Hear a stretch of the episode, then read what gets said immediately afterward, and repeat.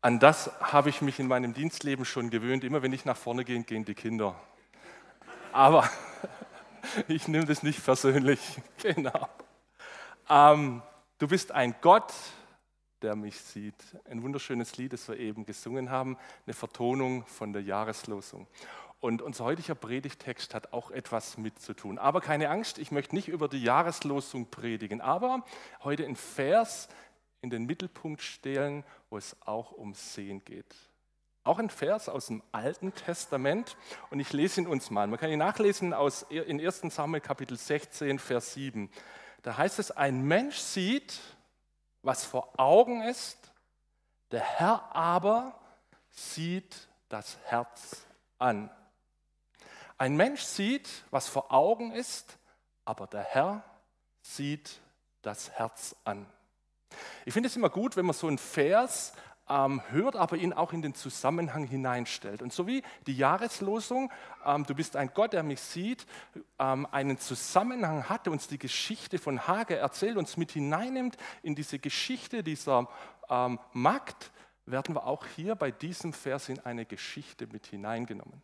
Es ist die Salbungsgeschichte von König David. Der Prophet Samuel, er wird von Gott beauftragt, einen neuen König für Israel zu salben. Mit dem ersten amtierenden König, mit ähm, Saul, hat es nicht so ganz hingehauen. Total selbstbezogen, die Bodenhaftung verloren und er hat sich nicht als geeignet erwiesen für dieses Amt des Königs. Und so hat Gott beschlossen, ihm die Lizenz zu entziehen und einen neuen König zu bestimmen. Und Samuel macht sich jetzt also im, ähm, im, Auftrag von Gott auf den Weg nach Bethlehem. Und um die Sache nicht wie so ein Putsch aussehen zu lassen, soll Samuel diese Berufung des neuen Königs innerhalb einer Opferfeier auch geschehen lassen. Und alle wichtigen Leute aus ähm, Bethlehem sind da, auch Isai und seine Familie. Und Samuel lässt sich die Söhne von Isai vorstellen. Und man könnte sagen, was jetzt geschieht, dort in Bethlehem ist Casting für den Königsthron. Da marschieren sie alle auf. Nur der Kleine, der war nicht dabei. Den hat man noch nicht für voll genommen. Der ging noch in den Teenkreis, der musste aufs Kleinvieh aufpassen. Aber alle anderen Söhne marschieren auf. Und der Erste, der auf den Laufsteg tritt, ist der Eliab. Und als Samuel ihn sieht, da entfährt ihm so ein Boah, hey, das muss er sein, der passt. Und er ist so begeistert, dass so seine Hand Richtung ähm, Horn rutscht, wo er das Salböl mitgebracht hat. Und dann klopft ihm Gott ganz sanft auf die Magengegend. Und er sagt zu ihm, schau nicht auf sein Aussehen, auf seinen hohen Wuchs, der Mensch sieht, was vor Augen ist, Gott aber sieht das Herz an. Okay, der erste ist nicht. Dann kommt der zweite, Abinadab. Auf den ersten Blick ein Pfundskerl, vielleicht Marke Mittelstürmer, eine richtige Ausstrahlung. Aber wieder schüttelt Gott den Kopf. Und so wandert an diesem Tag so einer nach dem anderen über die Bretter des Laufstegs. Eine jüdische Auslegung sagt zu dieser Stelle, dass so diese sieben Söhne, diese sieben Jungs, die da über die Bretter marschieren, ein Bild ist für die ganze schöne Menschheit. Wie schön können Menschen sein? Was können sie nicht alles auf die Beine stellen? Wie vernünftig können wir handeln? Wie intelligent können wir sein? Wie ausgebufft? Da sieht man gern hin, mit denen ist man gern zusammen aber Gott tippt jedes Mal auf die Schulter. Er sagt, der Mensch sieht, was vor Augen ist, Gott aber sieht das Herz an. Ich weiß nicht, wie es euch geht. Ich erwische mich immer wieder, dass es mir passiert, dass ich Menschen auf den ersten Blick beurteile, in eine Schublade hineinschiebe. Man bekommt ja einen ersten Eindruck, wie einer aussieht, man hört, ob einer jetzt das Gymnasium gemacht hat, ob er nur in Anführungszeichen die Werkrealschule abgeschlossen hat, was, in welchem Haus er wohnt, wie er sich auch ausdrücken kann in unserer Zeit. Und dann schwupps geschieht es manchmal, dass jemand sehr schnell in eine Schublade hineinwandert. Zwei Geschichten Einer aus unserem Bekanntenkreis, der leitet eine der größten Baustellen in der großen Stadt in Deutschland.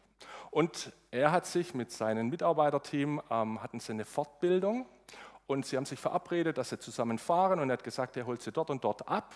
Und er ist dann dorthin gefahren mit seinem Mercedes. Wow, aber es war ein ziemlich alter Mercedes und es war ein ziemlich zerbeulter Mercedes. Und der Mercedes sieht so aus, dass sogar meine Mädels, die nicht so viel Wert auf Vehikel legen, sagen, hey, ein, ein neues Auto wäre vielleicht mal geschickt. Also mit diesem Mercedes, alt verbeult, fährt er dorthin, wo sie sich getroffen haben, verabredet haben. Und er bleibt einfach mal im Auto sitzen. Und dann kommen so seine Kollegen nacheinander dort an der verabredeten Stelle an und gucken sich um und, und gucken, wo er denn bleibt. Und er bleibt einfach mal im Auto sitzen. Und sie erkennen ihn nicht. Die Frage, was geschehen wäre, wenn er jetzt in einem schicken Mercedes oder einem sportlichen A6 vorgefahren wäre, wo vielleicht diese Erwartungshaltung da gewesen wäre. Zweites Beispiel aus meiner eigenen Biografie. Als ich in der Schule war, hatten wir ein Mädel in der Klasse, die hat einen Bruder, der kam immer wieder mit dem Gesetz in Konflikt. Und manchmal geschehen ja Dinge, auf die man nicht stolz ist. Und das ist so eine Sache. Dieses Mädels hat es in unserer Klasse extremst schwer. Extrem. Warum? Weil das, was ihr Bruder gemacht hat, auf sie projiziert worden ist. Von mir und von den anderen. Und keiner sich die Mühe gemacht hat, ein zweites, ein drittes, ein viertes Mal hinzublicken.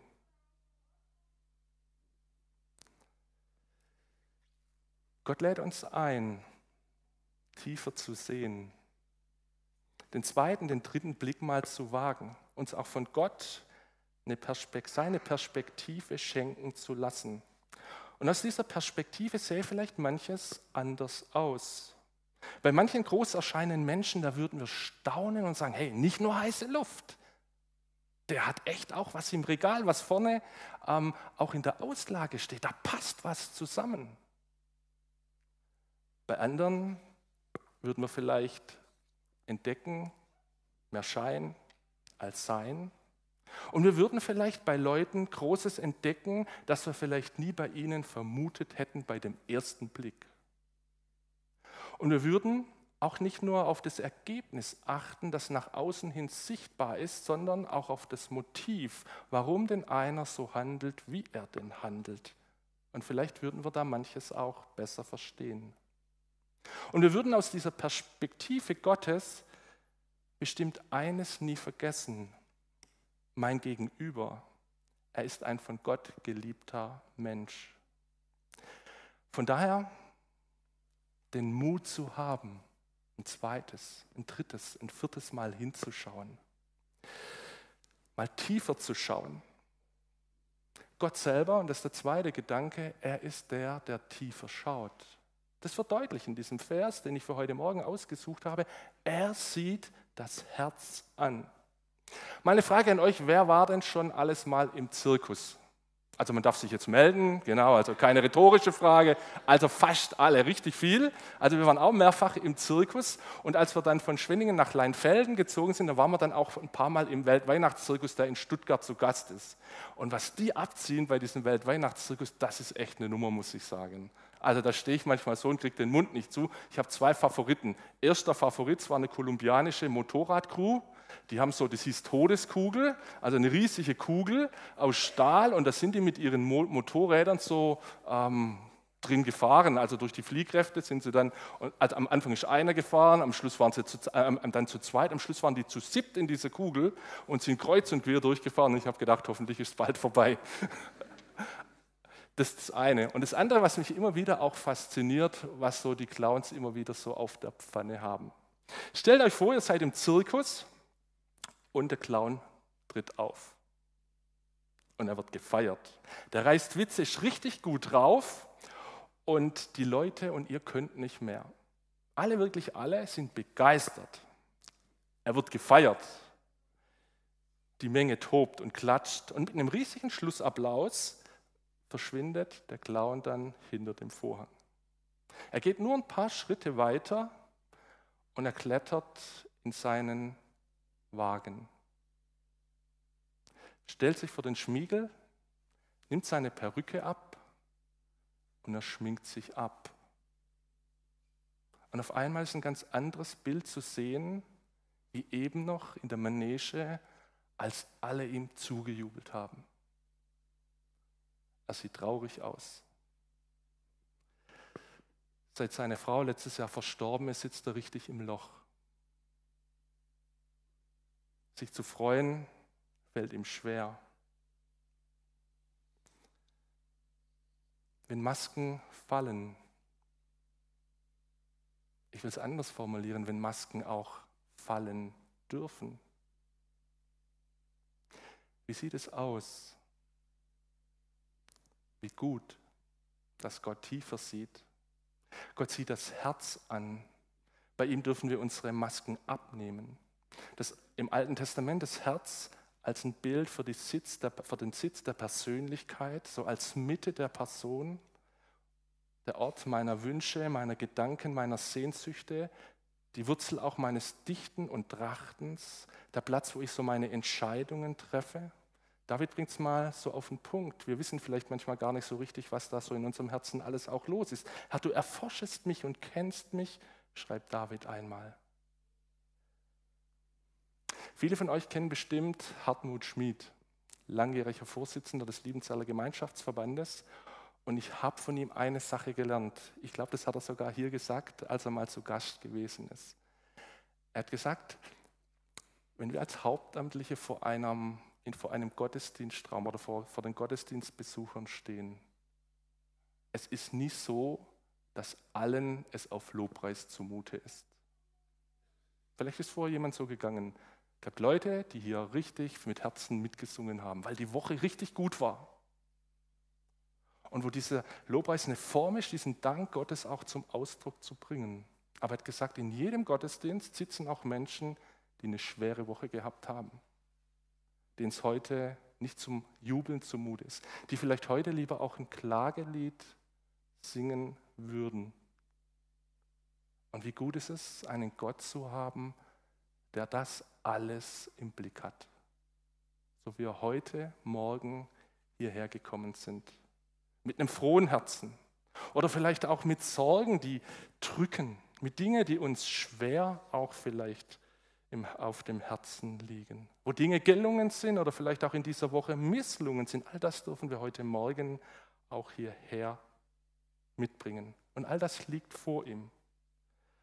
Und vor ihm liegen unsere Taten aus dieser Woche, aber viel mehr auch die Motive, warum wir etwas getan haben. Die guten, die edlen Motive, wo wir in dieser, Wo dieser Woche aus Fürsorge, aus Selbsthingabe gehandelt haben. Aber auch das, wo vielleicht eher der Neid uns bestimmt hat in unserem Handeln oder unser Egoismus. Der Mensch sieht, was vor Augen ist, der Herr aber sieht das Herz an.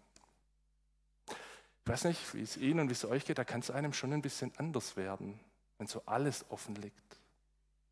Aber dann zu wissen, wie guckt mich denn Gott an? Der Herr sieht das Herz an. Ja, wie ist denn dieser Herr, der das Herz ansieht?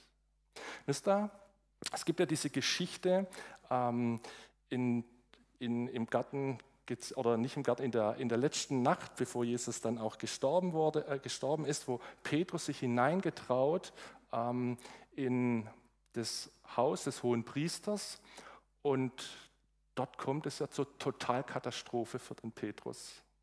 Dreimal verleugnet er Jesus, dreimal. Und dann geht diese Geschichte weiter und dann kommt so eine Kleinigkeit, die mir eine Hilfe ist. Was macht, was ist das Abschiedsgeschenk von Jesus an den Petrus in dieser Nacht? Er blickte ihn an. Es ist ein Blick. Und die Frage, was ist das für ein Blick gewesen? Hey, du alter Versager, Hast nicht hingekriegt? Dreimal mich verleugnen, nach dreieinhalb Jahren mit mir unterwegs? Hey, du bist das allerletzte. Geh mir aus den Augen. Glaubt ihr, dass das in diesem Blick lag? Ich glaube nicht. Es war ein liebender Blick. Und ich glaube, das dürfen wir wissen, wenn Gott unser Herz anschaut, dann ist es ein liebender Blick. Egal wie die Woche auch war. Auch wo Dinge schiefgegangen sind, wo wir schuldig geworden sind. Letzter Gedanke. Gute Nachricht, schlechte Nachricht, er hat vier Untergedanken. Aber kein, kein Stress, das sind jetzt das sind nur kurze Punkte. Ich habe mich gefragt, wonach sehnt denn sich eigentlich Gott, wenn er unser Herz ansieht? Wonach? Mal zurück in unsere Geschichte. Als die sieben Söhne von Isai über die Bretter marschieren, da hat Gott jedes Mal abgewunken. Und Samuel ist irgendwann mal irritiert und sagt, hey, sind das der Knaben alle? Ruft er so hinaus im Lutherdeutsch. Nee, draußen auf dem Feld, da ist noch der Kleine, der hütet die Schafe. Und Samuel versteht die Welt nicht mehr. Ein Tini soll neuer König werden, ein Schafhirte. Der Mensch sieht, was vor Augen ist, aber der Herr sieht das Herz an. Und als der Hirte Junge kommt, dann sagt Gott, das ist er. Und ich habe mich gefragt, was hat eigentlich Gott im Herzen von David gefunden, was er vielleicht bei seinen Brüdern weniger gefunden hat? Oder anders formuliert, was macht denn diesen David zu einem Mann nach dem Herzen Gottes? Und da lohnt es sich mal, mal einzutauchen in dieses Leben von David. Und da habe ich euch vier kurze Gedanken. Das erste, was mir aufgefallen ist, das Herz von David, es ist ein treues Herz. Wo war denn David, als Samuel nach Bethlehem gekommen ist? Er war im Haus seines Vaters. Äh, im, im, nicht im Haus seines Vaters, sondern war draußen bei den Schafen. Er war dort, wo ihm sein Vater eine Aufgabe anvertraut hat. Das war sein Platz, das war sein Job, das hat er in großer Treue gemacht, bei Wind und Wetter. Wenn es gefährlich geworden ist, hat er seinen Mann gestanden. Von dort wird er weggerufen ins Haus seines Vaters. Alle in der Versammlung müssen warten, bis der Kleine da ist. Der stinkt noch nach Schaf. Der hat noch Dreck unter den Fingernägeln, als er da ankommt. Und dann wird er zum König gesalbt. Zweite Frage. Was macht er denn, als er denn zum König gesalbt worden war? Mal ein paar Vorschläge. Erstens, er lässt mal seine Visitenkarten so ein bisschen verändern, nicht mehr Hirte, sondern König ins Spee. Erster Vorschlag. Zweiter Vorschlag, den ich für euch habe, der geht mal ins erste, ins erste, ins angesagteste Juweliergeschäft in Bethlehem und sucht sich mal eine Krone aus. Das dritte, er lässt sich mal mit einem Wagen durch die Stadt fahren und mal proklamieren, hier kommt der zukünftige König von Israel. Was macht er? Wir wissen, er macht nichts von all diesen Dingen. Aber was macht er wirklich? Der geht wieder zurück zu seinen Schafen und er macht dort treu seinen Dienst. Und das hat mich schon nachdenklich gemacht. Und das möchte ich von ihm lernen. Dort zu sein, dort auch treu zu sein, wo Gott mich hingestellt hat. Die Aufgabe anzupacken, die Gott mir in die Hand gelegt hat in der Familie, bei der Arbeit, in der Gemeinde. Treu zu sein, wo, Gott, wo, wo, wo Menschen hinsehen, aber auch treu zu sein, wo nur Gott hinsieht. Zweiter Gedanke, was mir im Herzen von David aufgefallen ist. Er war loyal und er war geduldig. Das können wir in dieser Geschichte sehen, wie denn David mit dem König Saul umgeht. Da gibt es ja diese große Schlüsselszene, Saul, als er mitbekommt, dass da ähm, sein Nachfolger schon in den Stadtlöchern sitzt, setzt alles daran, ihn über die Klinge springen zu lassen. Er jagt ihn durch das ganze Land und dann spitzt sich das ja in dieser einen Geschichte zu, dass ähm, Saul eine Rast macht und dann wird es auf einmal in dieser Geschichte extrem menschlich. Der muss mal für kleine Jungs. Und ein König tut es nicht für seinen Soldaten. Also geht er in eine Höhle und dort ist dunkel. Und so sieht Saul nicht, dass David genau in dieser Höhle sich versteckt hält. Und Saul tut, was er tun muss, ohne Spieß und ohne Schild in der Hand. Und das wäre doch wirklich die Gelegenheit gewesen, allen Problemen mal ein Ende zu setzen, oder? Der Sache mal eine andere Richtung zu geben. Und da war bestimmt die Stimme in ihm, die gesagt hat, hey, tu's doch dann ändert sich das Leben, dann sieht die Welt morgen anders aus. Und seine Begleiter kann ich mir vorstellen, die haben ihn vielleicht auch angeguckt, vielleicht auffordernd angeguckt. Hey David, jetzt! Los! Aber da gab es noch eine Stimme in Davids Herzen und die war lauter. Nein, tu es nicht. Er ist immer noch der König. Und so, so willst du doch nicht König werden, nicht heimtückisch, nicht hinterhältig, nicht als Königsmörder. Und er tut es nicht. Man wundert sich, wie lang der Weg für David auf den Königsthron wird. Früh gesalbt und dann zieht sich das ganz schön hin. Und er braucht Geduld. Aber er geht diesen Weg. Er geht ihn ohne Tricks. Ein Mann nach dem Herzen oder eine Frau nach dem Herzen Gottes zu sein, heißt nicht, ich verzichte darauf, im Leben vorankommen zu wollen. Das heißt nicht, ich muss auf Aufstieg, Karriere, auf Verantwortung, auf Führungspositionen verzichten. Nein, im Gegenteil. Das möchte ich euch jungen Leuten einfach auch sagen. Es ist gut, wenn wir Leute auch in unserem Land in solchen Positionen haben, die christliche Werte auch vertreten. Und darum darf man sich bemühen und soll sich vielleicht auch bemühen. Aber dass wir auf diesem Weg dorthin sauber bleiben, nicht tricksen. Dritter Gedanke. Davids Herz schlägt im Gleichklang mit dem Herzen Gottes. Was heißt das? Was Gott wichtig war, das war David wichtig. Was Gott verletzt hat, hat David verletzt. Diesen Gleichklang zeigt sich in der Geschichte zwischen David und Goliath. Krieger, der Philister, neben dem Arnold Schwarzenegger ausgesehen hat wie so ein unterernährter Hämpfling. David hat diesem Goliath nicht just for fun die Stirn geboten, so nach dem Motto, heute will ich mal ähm, einen von dieser, diesen Philistern mir vornehmen. Nein, das hat einen ganz anderen Grund gehabt. Und was war der Grund? Der Grund war, dass Goliath an jedem Morgen, an jedem Abend aus dem Heerlager der Philister herausgetreten ist, sich breit, sich breit aufgestellt hat und sowas abgelästert hat über das Volk Israel und Gott in den Schmutz gezogen hat. Jeden Morgen und jeden Abend. Das ist der Grund, warum David ihm die Stirn geboten hat. Man könnte das vielleicht auch auf diesen Nenner bringen. David hatte eine Sensibilität, eine Sensibilität für das, was Gott auch wichtig ist. Dass das, was er gehört hat, hat ihn verletzt. Das war ein Stich in sein Herz. Und ich habe mich gefragt, wie sensibel bin ich manchmal für die Dinge Gottes? Und wie kann ich sensibel werden? Und wie kann ich vor allem auch sensibel bleiben? Im Alltag, der manchmal so ist, wie er ist. Und ich habe mich gefragt, wie war das denn bei David? Gott hat ihn dort draußen auf dem Feld bei Bethlehem in seine Schule genommen. Die haben dort viel Zeit miteinander gebracht, verbracht. Er hat gebetet, vielleicht auch so manchem Psalm gedichtet, die sind zusammengewachsen. Und diese Zeit, die hat ihn geprägt und das hat ihn sensibel gemacht für die Dinge Gottes. Die Dinge, die Gott wichtig sind, sind ihm wichtig geworden und die Dinge, die Gott unwichtig waren, sind ihm unwichtig geworden. Und die Frage, die ich mir gestellt habe, wo kann Gott mich und wo kann Gott uns in seine Schule nehmen? Und wo kann ich mir vielleicht einen solchen Platz auch schaffen? Bei David war das draußen auf dem Feld. Wo wäre das so ein Platz denn in deinem Alltag, der so aus, anders aussieht wie Davids Alltag? Ein Platz in deinem Tages- oder Wochenablauf, wo Beziehung wachsen kann, wo dir Dinge in der Gemeinschaft mit Gott wichtig werden können, die ihm wichtig sind. Letzter Gedanke.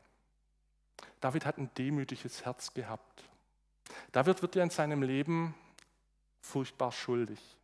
Er begeht Ehebruch mit einer sehr, sehr attraktiven Frau eines Soldaten. Und die junge Frau wird schwanger und am Ende muss der Ehemann aus dem Weg geräumt werden. Jemand hat mal gesagt, David hat in seinem Leben Sünden gesammelt wie so ein eifriger Briefmarkensammler Marken. Da war alles dabei. Begierde, Ehebruch, Lüge, Mord, Machtmissbrauch, die komplette Palette. Und er denkt eine ganze Weile, hey, ich komme damit durch, weil ich, ich, David, ich bin ja der König, mir kann keiner was. Und dann kommt Nathan, der Prophet, und er konfrontiert ihn. Das war gefährlich. Nicht immer bekommt es Menschen gut, wenn sie die Mächtigen kritisieren. Ist bis heute geblieben. Aber Davids Herz, und das ist entscheidend, wird nun an dieser Stelle nicht hart. Das wäre für ihn ein leichtes gewesen, Nathan aus dem Weg zu räumen, als er ihm den Spiegel vorgehalten hat. Aber das Herz von David wird nicht hart, es wird weich. Er verschließt sich nicht, sondern er öffnet sich. Er verteidigt sich auch nicht, weil er weiß, es stimmt. Ja, so bin ich. Und er weiß jetzt ja nicht, ob es für ihn als König weitergeht. Er hat es ja miterlebt, dass Saul sich als zu leicht empfunden hat, äh, dass er als zu leicht empfunden worden ist, als er gewogen worden ist. Und dass er der Nachfolger sein sollte. Hat jetzt Gott auch schon wieder Nachfolger in den Startlöchern, weil er sich jetzt auch als zu leicht erwiesen hat? Das bewegt ihn an dieser Stelle nicht, sondern ihm ist wichtig, dass das wieder in Ordnung kommt zwischen Gott und ihm. Und das lässt uns einen Blick in das Herz von David auch werfen. Er ist bereit, sich zu demütigen, neutestamentlich gesprochen, auch vor Jesus auf die Knie zu gehen. Wie gesagt, das Leben von David war nicht ohne Fehl und Tadel, bestimmt nicht. Als Gott sein Herz ansieht, findet er das nicht einen perfekten Menschen, aber er findet eine bestimmte Art und Weise, auch Dinge wieder in Ordnung bringen zu wollen, die Schaden gelitten haben. Ich richte mich nicht ein in dem, was falsch läuft. Ich halte mich auch nicht dran fest. Da wird es gefährlich. Wenn ich daran festhalte, wenn ich unempfindlich werde und ich rede Dinge auch nicht klein und auch nicht schön, das sind allesamt Sünderlein, sondern ich spüre den Stachel und ich will mich ändern. Und so kläre ich das. Und wenn es mächtig bergab geht, auch gründlich. Ruf mir, wo ich mich verlaufen habe, vielleicht auch einen Nathan und werf mich wieder in die Arme von Jesus. Ein Herz, das Gott gefällt, ein Herz, das Gott mit einbezieht, macht immer auch noch Fehler, auch große Fehler aber es ist ein weiches Herz. Es bereit ist, Dinge auch wieder in Ordnung zu bringen vor Gott und auch vor Menschen. Was findet Gott bei David? Ein treues Herz. Ein Herz, das loyal und geduldig ist, ein Herz, das im Gleichklang schlägt mit Gott. Was Gott wichtig ist, ist ihm wichtig und ein Herz, das sich demütigen kann. Ein Mensch sieht, was vor Augen ist, der Herr aber, er sieht das Herz an. Drei Wünsche zum Schluss. Erster Wunsch, ich wünsche uns, dass wir die Menschen um uns herum sehen lernen mit den Augen Gottes. Und dass wir uns nicht mit dem ersten Blick zufrieden geben lassen, sondern dass wir den Mut haben, zweimal, dreimal, viermal hinzuschauen. Und ich glaube, wir werden in Staunen kommen. Und ich wünsche uns, dass Gott uns auch den richtigen Blick auf uns selbst gibt dass wir ein gesundes Bild von uns selbst haben. Und ich wünsche uns, dass Gott uns in seine Schule nimmt, dass wir mehr und mehr Frauen und Männer nach seinem Herzen werden. Amen.